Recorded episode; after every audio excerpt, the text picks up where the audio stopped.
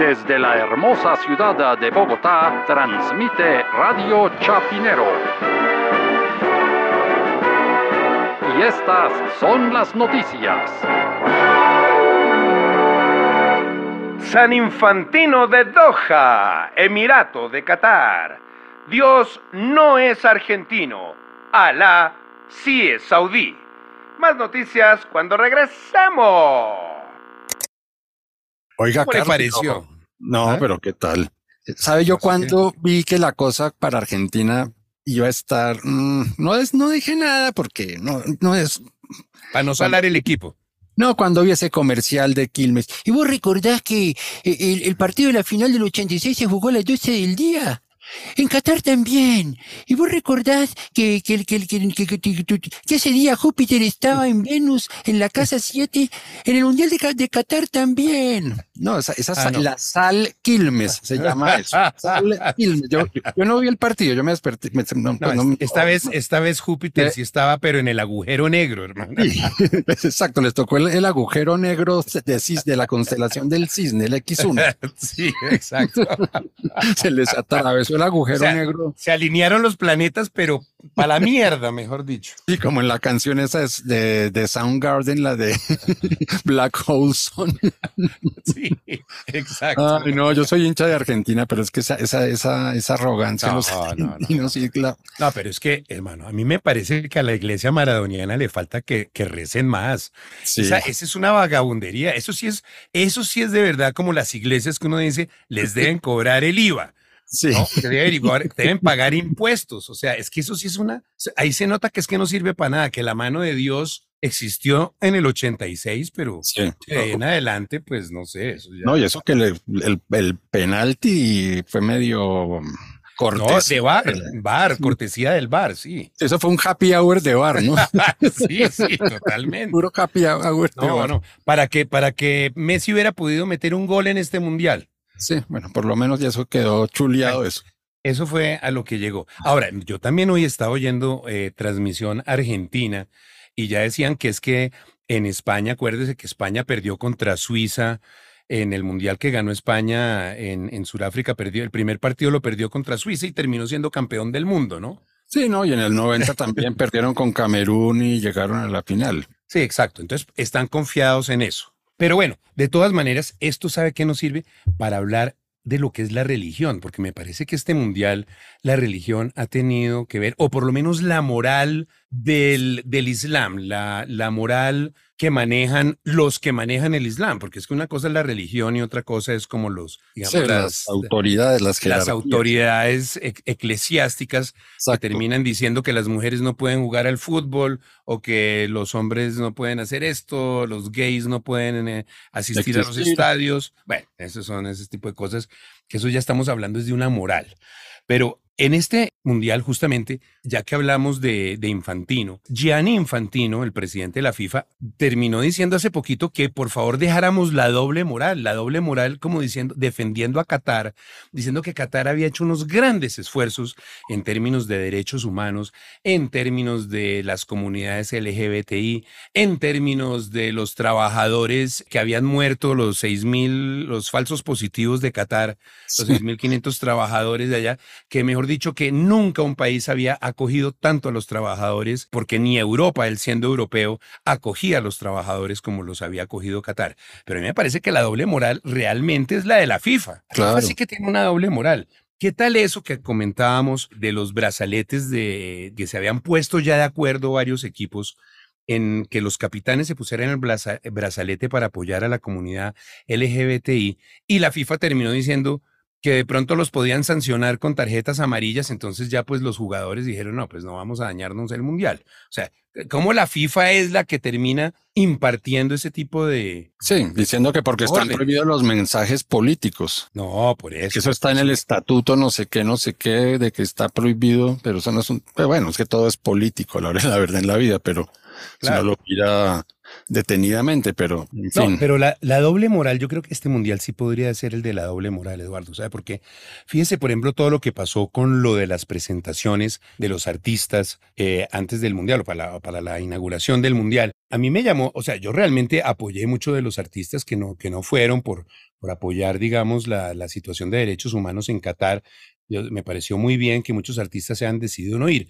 Después, cuando se presentó Maluma, pues yo dije, tampoco qué podía uno esperar de Maluma, la verdad, pues no lo veo como un activista de los derechos humanos, nunca lo he visto así.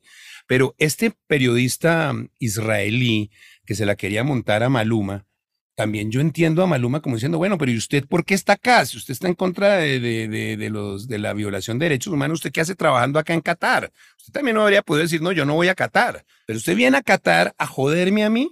Entonces, ¿dónde están toda esa gente que está cuestionando los derechos humanos? Porque, ¿Qué hace en Qatar? Sí, ¿no? Allá No, sí, no, pues pasando delicioso, ¿no? Viendo partidos y no sé qué, cuestionando los derechos humanos, pero, pero asistiendo, obviamente, que las empresas les paguen y allá los lleven allá a pasear, pues, porque qué más.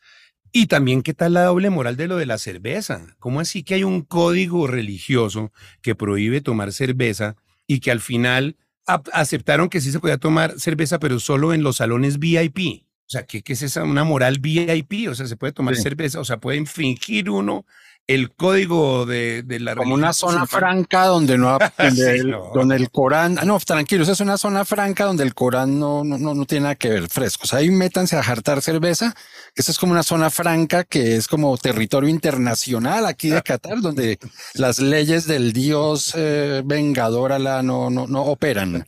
Sí, claro. Tiene un firewall Sí, ahí. ¿no? Para que no entra, no entra. Sí, como los escudos de La la- maldición, sí. de esas naves de las películas de ciencia ficción que los cazas F-18 empiezan a tirarles a los ovnis misiles sí, y rebotan ahí como en una especie de espejo que uno no ve, como una Ah, especie de... esas burbujas. Ahora, re- para resaltar de verdad, los cojones del equipo de Irán de no haber cantado el himno nacional. Eso sí, Esos sí son unos varones de verdad, porque ¿no? eso llegan Porque- allá que los porque las mujeres desgraciadamente no estaban allá, justamente estaban protestando por eso, por, por toda esa discriminación que, que existe en este momento en Irán. Y eso, espérese lo que les va, lo, lo que les va, las consecuencias que va a tener eso apenas lleguen a, a Teherán otra vez de vuelta del Mundial, ¿no? Porque, o sea, el hecho de haber perdido contra Inglaterra, eso no es nada. De hecho, me parece que hicieron un muy buen partido. Metieron dos goles y todo. Pero, pero es que no, los van a, los van a agarrar y los van a desaparecer. ¿no? Sí. Y eso sí me parece que eso es una cosa para resaltar. Que para que resaltara la FIFA, para que resaltara todo el mundo, digamos que eso sí es la actitud. Y no como la de otros personajes y otros gobiernos que muy cercanos a nosotros aquí en Venezuela, aquí el mismo gobierno de Colombia, que nunca se han pronunciado contra nada de esto de los derechos humanos en Irán, ¿no? Que se supone que somos un gobierno que, que defiende los derechos de la mujer, pero estamos haciendo son negocios con los iraníes. Ahí vinieron a la posesión de Petro, ahí se vieron las reuniones de, del canciller Leiva con el vicepresidente de Irán. O sea, ahí están, ahí estamos, ahí estamos haciendo negocios. Los derechos humanos, ¿qué, qué eso qué? Mejor dicho. ¿Sabe qué? Los derechos, ¿sabe qué? Al aire, al aire, al aire, Al al aire, aire. sí, padre. Oiga, sí, las noticias, las noticias al aire. Y estas son las noticias. Bogotá, Distrito Capital. David Racero le reclama a Roy Barreras haber propuesto a Germán Vargalleras como candidato a la alcaldía de Bogotá. Más noticias cuando regresemos. ¿Sí o es Eduardo? Sí, ¿Cómo la vio, mejor dicho? el camaleón sigue vigente. El, el pacto camaleónico, sí, claro. Sí. No, no, pero no crea. El mismo Roy Barreras, cuando propuso eso, dijo que no me fusilen mis compañeros en el pacto. Así, así comenzó su tuit. Pero Germán Vargas podría ser un gran alcalde para Bogotá. La objetividad y el equilibrio en los juicios debe primar sobre las antipatías. Obviamente, Bueno. entre paréntesis, le agregó una cosita que me parece que estuvo bien. Habría que ver si alguien le inyecta sensibilidad social y una pizca de humildad a Vargas Lleras, ¿no? Yo no, más que una pizca, como una tonelada de humildad. Sí, Pero- eso sí. No, no, no, no, pero ahí sí, digamos, pero Dejaría de obviamente. ser más galleras. Entonces Sí, estaría no, claro, por claro, otra claro. persona. Claro. pero obviamente le cayeron con toda, pues empezando por David Racero, pero el problema es que la gente dice, bueno, pero ¿qué le pasó? Ah, ¿Qué se podía esperar? Mucha gente dijo, ¿no? ¿Qué se podía esperar de Roy Barreras? Que es, como usted dice, el camaleón. Ya mejor dicho, ya después de haber pasado hasta el pacto histórico, ahora ya se volvió a cambio radical. No sé, unos dicen eso. Obviamente, David Racero también dice, pero a ver, a ver, señores. Dice, estimado Roy Barrera, le escribió, calma, calma, calma. Estoy seguro que el pacto histórico tendrá un o una candidata propia a la alcaldía de Bogotá que retomará la agenda progresista en coherencia con la del gobierno nacional. A lo que Roy Barrera dijo, sí, sí, sí, calma, calma, calma, pero con acción. Anímate, le dijo, anímate. o sea, como diciendo, no sé, anímate, es como, o láncese usted o vean a ver qué hacen. Pero es como diciendo, pellizquense. Es que las elecciones están a menos de un año, Eduardo. ¿Cuál es el candidato del pacto histórico? ¿Cuál es el candidato coherente con, si es que existe coherencia, porque esa es la Entonces lo que hizo Roy Barreras fue como una especie de, ¿cómo llaman eso? Los, los técnicos de fútbol, los motivadores, fue como una motivación. Sí, de pronto es eso. Voy a motivarlos por diciendo algo que los saque de ese adormilamiento en que andan. Podría claro, ser claro. eso, ¿no? Claro, claro. Es como el que pone los cachos para que se arregle el matrimonio. Más o menos. Pero mire, yo le digo una cosa, Eduardo, de todas maneras tiene razón Roy Barreras. Uno, ya las elecciones aquí están encima, es que estamos a menos de un año de las elecciones. ¿Cuál es de verdad el perfil del candidato para manejar Bogotá? Bogotá no le ha ido bien eh, al pacto histórico, pues las últimas elecciones, que el candidato era Holman Morris, sacó menos del 14% de la votación, quedó de tercero por debajo y muy por debajo de Claudia López y Carlos Fernando Galán. ¿no? Ellos tuvieron 35, 32% y Morris 13 punto algo. Entonces estamos hablando de que el pacto histórico o, o, la Colombia humana o lo que fuera en ese momento, porque no era el pacto histórico, pues no tenía un candidato realmente fuerte en Bogotá. Y no creo que lo tenga ahora, salvo que sea otra vez Holman Morris, no creo. Que Holman Morris tiene muchos enemigos. El, primero, el primero son las mismas mujeres del pacto histórico, y la segunda es Verónica Alcocer que no se lo aguanta. Y yo creo que donde manda capitana no manda Sí. marinero. O sea, que eso, Mejor dicho, Morris, Al aire. no creo sí. que- sí, no. Vamos al aire, al aire. No, no, no, pero no, no, no, pero ¿será? Bueno, vamos al aire. Ah, no, no, no, parece que no, que hubo una interrupción ahí. Hicieron otra cuña. No, no, no, sí, que no sí, teníamos, que no al aire, teníamos. al eh, aire, al aire. Al fin sí al aire. Sí, al aire, al aire, al aire. Y estas son las noticias. Caracas, República Bolivariana de Venezuela. El actual embajador de Colombia en Venezuela, el doctor Armando Benedetti, dijo, Petro está muy bien, pero el gobierno está muy mal. Más noticias cuando regresemos.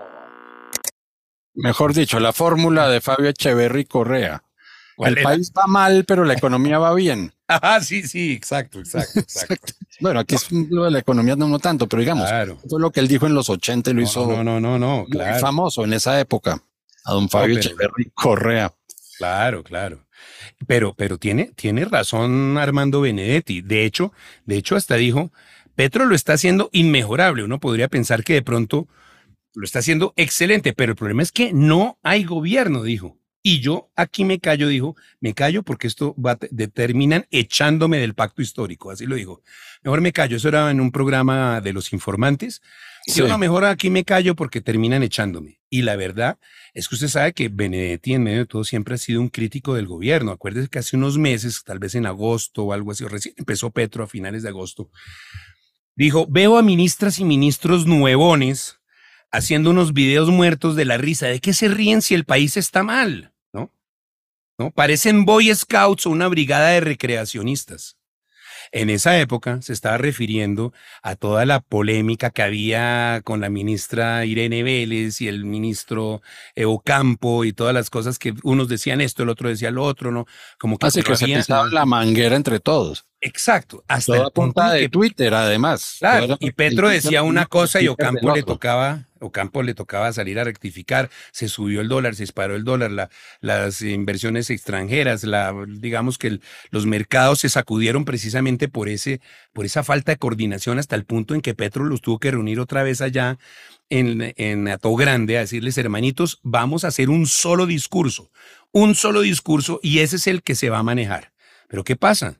¿Cuál es el único discurso? Usted no ha visto ahorita las declaraciones de, de Alejandro Gaviria diciendo que, contradiciendo lo que dice Petro, porque Petro dice que la salud, y lo mismo la ministra Corcho, diciendo que la salud de Colombia es la peor del mundo, y sale Alejandro Gaviria, ministro de Educación, a decir que no es la, no es la peor del mundo, que al revés, que es una de las mejores del mundo. Obviamente él había sido ministro de Educación, tiene que defender también lo que hizo.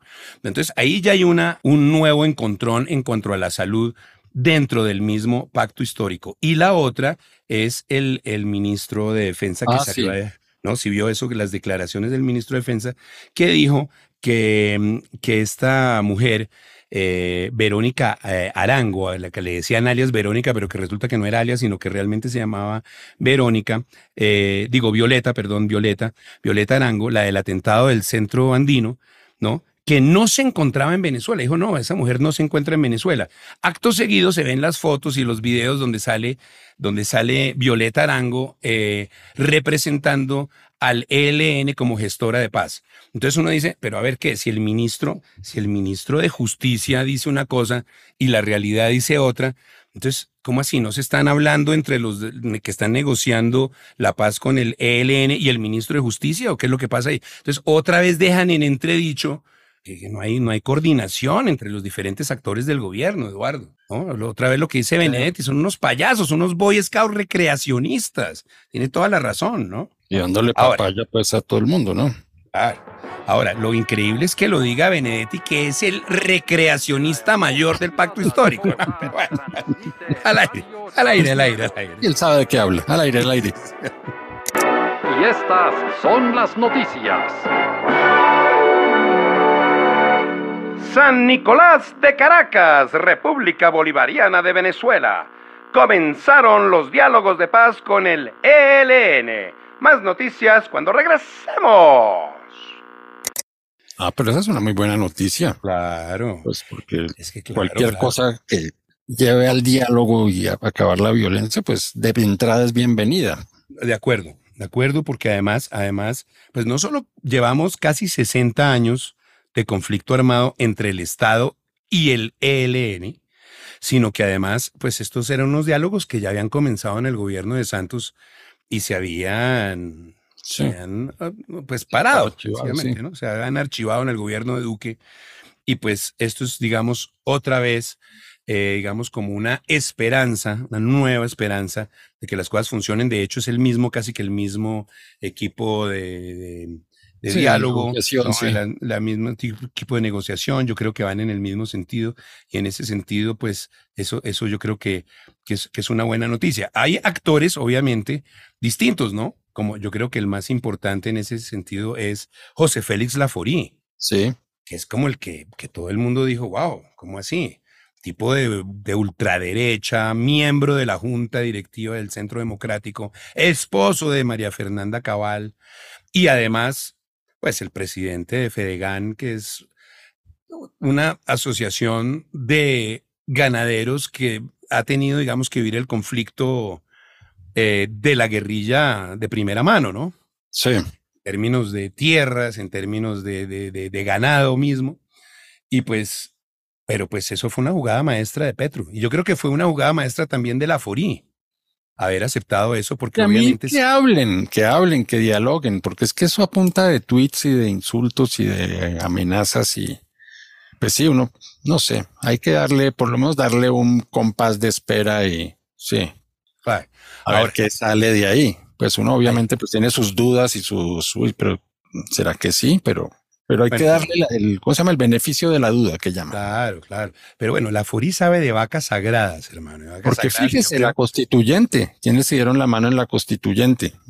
Horacio eh, Álvaro Gómez Hurtado y, y- y Navarro Wolf, que se supone que eran enemigos irreconciliables, ¿no? Claro. y vieron, oiga, hay un, una, hay un fin común más importante que nuestras diferencias o lo que me haya hecho usted o lo que yo le haya hecho a usted y necesitamos ir juntos en esto porque es un interés superior a, pues más, más alto que, que, que, que, es que yo soy de este partido, yo soy de este gremio, o yo pienso así, o yo pienso así. Es lo que ha faltado mucho, mucho, y muchas veces en Colombia, ¿no? Pues es tan, es tan superior ese, digamos, ese nivel de, de importancia, que es como si Petro se le hubiera metido en la cama a, en la mitad entre María Fernanda Cabal y José Félix Laforí. Es un menage a trois que apareció un señor ahí en la mitad, porque usted entenderá que pues ahora las relaciones están complicadas ahí, ¿no?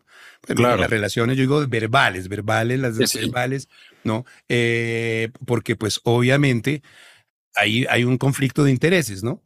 Sí, habría hay que, no, hay que esperar. poniendo en sus, cuentas en sus cuentas de redes sociales María Fernanda Cabal. Porque María Fernanda Cabal también es la vaca sagrada de, del centro democrático, ¿no? Y el otro es, y el otro, pues hay que ver si coge el toro por los, por los cuernos, ¿no? Vamos a ver qué pasa. o si le dice María Fernanda Cabal a José Félix de una, así directamente, para que entienda el lenguaje de Fedegan, ¿sabe qué? Mamando. como el ternero, como el ternero le tocó. Y hasta aquí las noticias de Radio Chapinero.